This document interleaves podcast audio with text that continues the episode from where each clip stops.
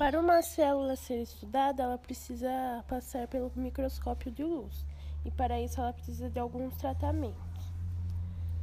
Ela precisa ser cortada em fatias finas. Esse corte geralmente é feito pelos micrótomos. E pegar ela sempre pelas extremidades para não dilacerar a célula. Após ela ser retirada, ela deve ter, ser colocada numa solução química para evitar a degeneração dela, que é a autólise. Há várias etapas que essa célula tem que ser submetida. Começando pela fixação, existe a fixação física e a química. Depois vem a diafanização, a infiltração, a inclusão a microtomia, a adesão e a coloração e a montagem. Então, repetindo as, as fases que essa célula tem que sofrer: fixação físico-química, diafanização, infiltração, inclusão, microtomia, adesão e coloração e montagem.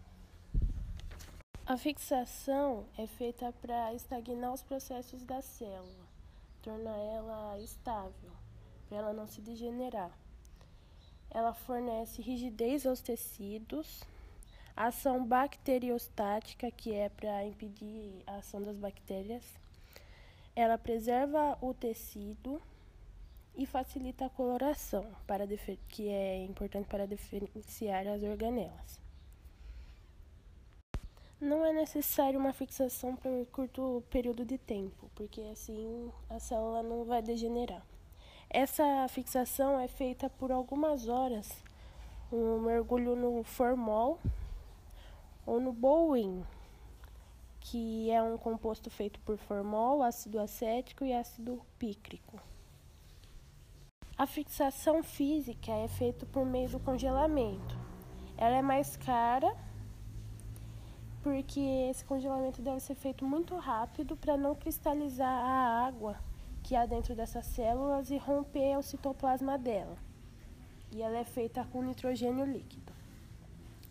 A química é feita por formaldeído, glutanaldeído, que são mais efetivos. O glutaraldeído é mais efetivo do que todos, e pelo Baldwin também.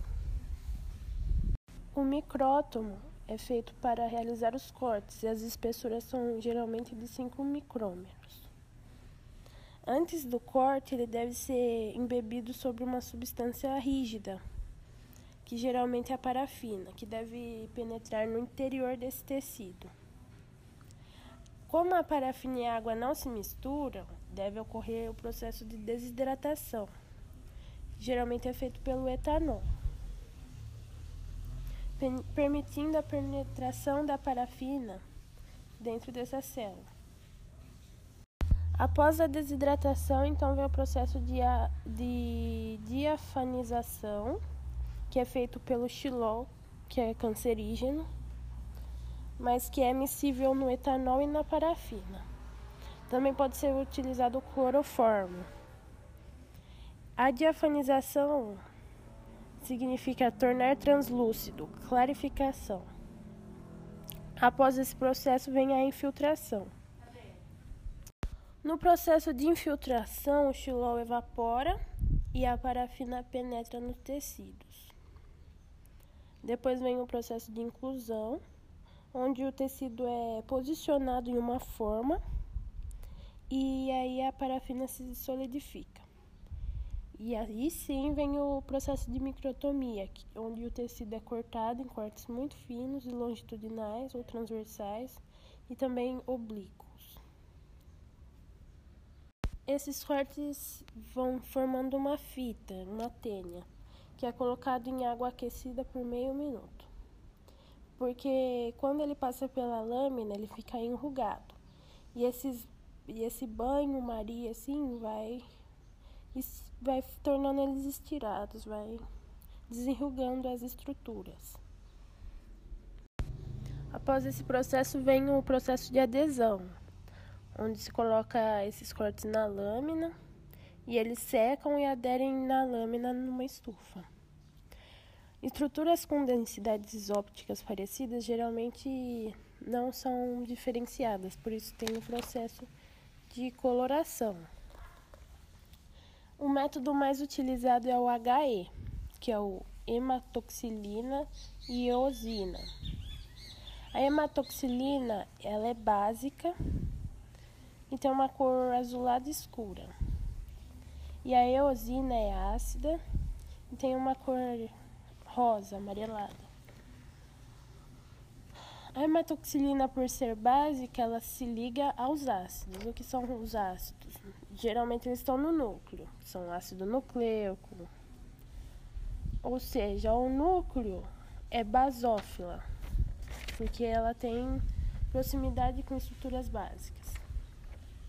E a eosina, por ser ácida, ela se liga ao meio básico, que são colágeno, glândulas de secreção, proteínas do citoplasma.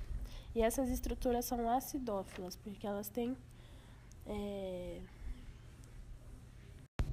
Após esse processo vem o processo de adesão, onde se coloca esses cortes na lâmina e eles secam e aderem na lâmina numa estufa. Estruturas com densidades ópticas parecidas geralmente não são diferenciadas, por isso tem o processo de coloração.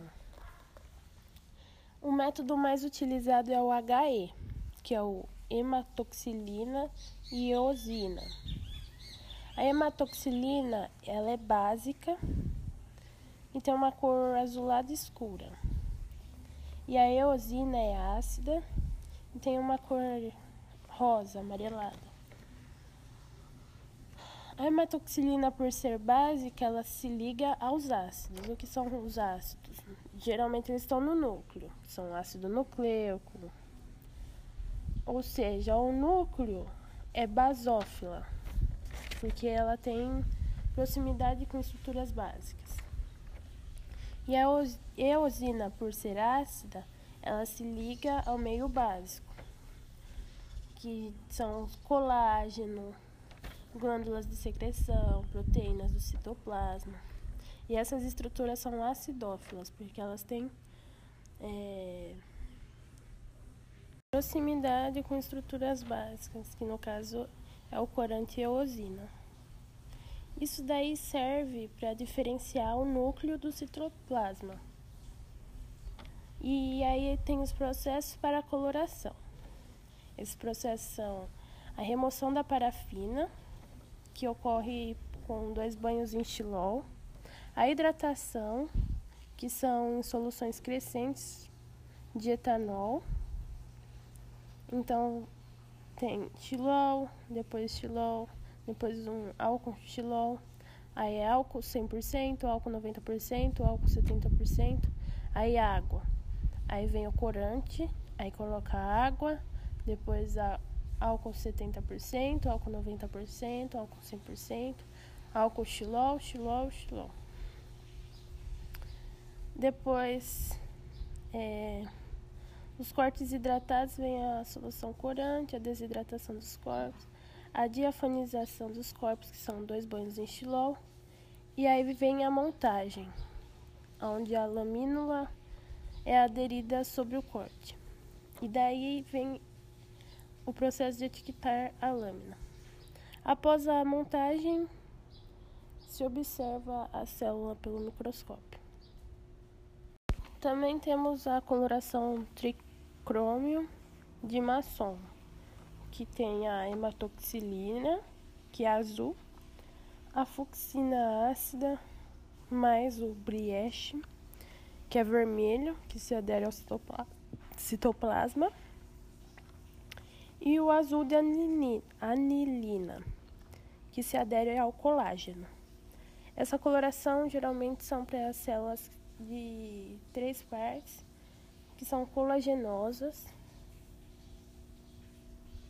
Em peças que são ossos ou dentes, geralmente esse processo é diferenciado por causa que que essas peças são muito duras e a, a luz não transparece o tecido.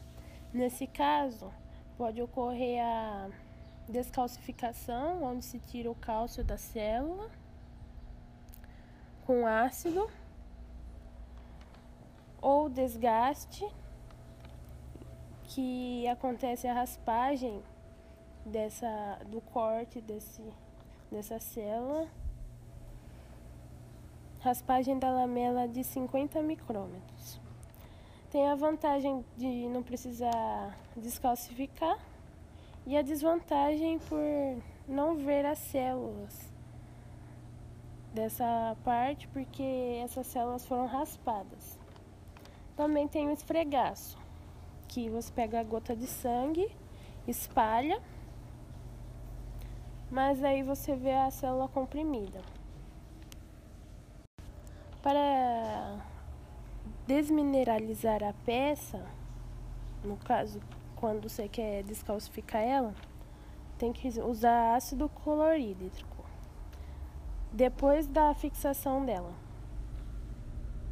Se o núcleo da célula é elíptico, a célula é cilíndrica. Se o núcleo é achatado, a célula é pavimentosa. Se o núcleo é circular, a célula é poligonal. No microscópio de polarização, ele é usado com filtros. Se os feixes estão perpendiculares nesse microscópio, as células não aparecem. Temos um microscópio fluorescente, que tem filtros para moléculas que emitem fluorescência. Nesse microscópio são usados os anticorpos para diferenciar as células epiteliais. E o microscópio eletrônico, que transmite elétrons no vácuo e que é muito mais eficiente do que os outros microscópios, já que ele enxerga coisas muito minuciosas.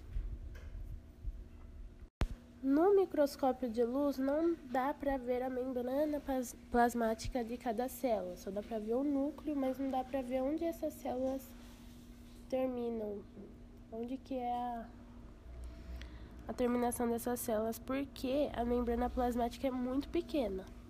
Agora, no microscópio eletrônico, essa membrana plasmática é possível ser vista.